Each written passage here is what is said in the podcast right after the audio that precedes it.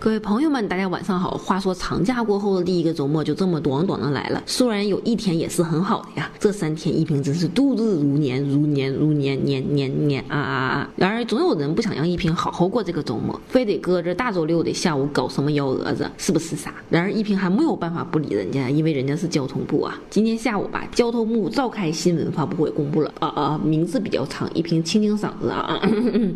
关于深化改革、进一步推进出租车行业健康发展的指导意见（括弧征求意见稿）和网络预约出租车经营服务管理暂行办法（括弧征求意见稿）。哎，累死姐了。说人话呢，就是出租车的管理规范和专车的管理规范。出租车这边说了一堆什么分子钱之类的哔哩吧啦的问题，而这次的重头戏专车管理办法一平捋了捋，跟咱们相关的大致有这么几点啊：一是网约车，也就是啊专车啊，以后叫做网络预约。约出租车了啊，要在价格上跟巡游车，也就是传统的出租车实现差异化，这难道是必须比出租车贵的节奏吗？一平背后一娘啊！二是网约车的经营者、车辆驾驶员必须经过审核，取得相应的许可证和从业资格证，也就是说，专车不是你想跑想跑就能跑。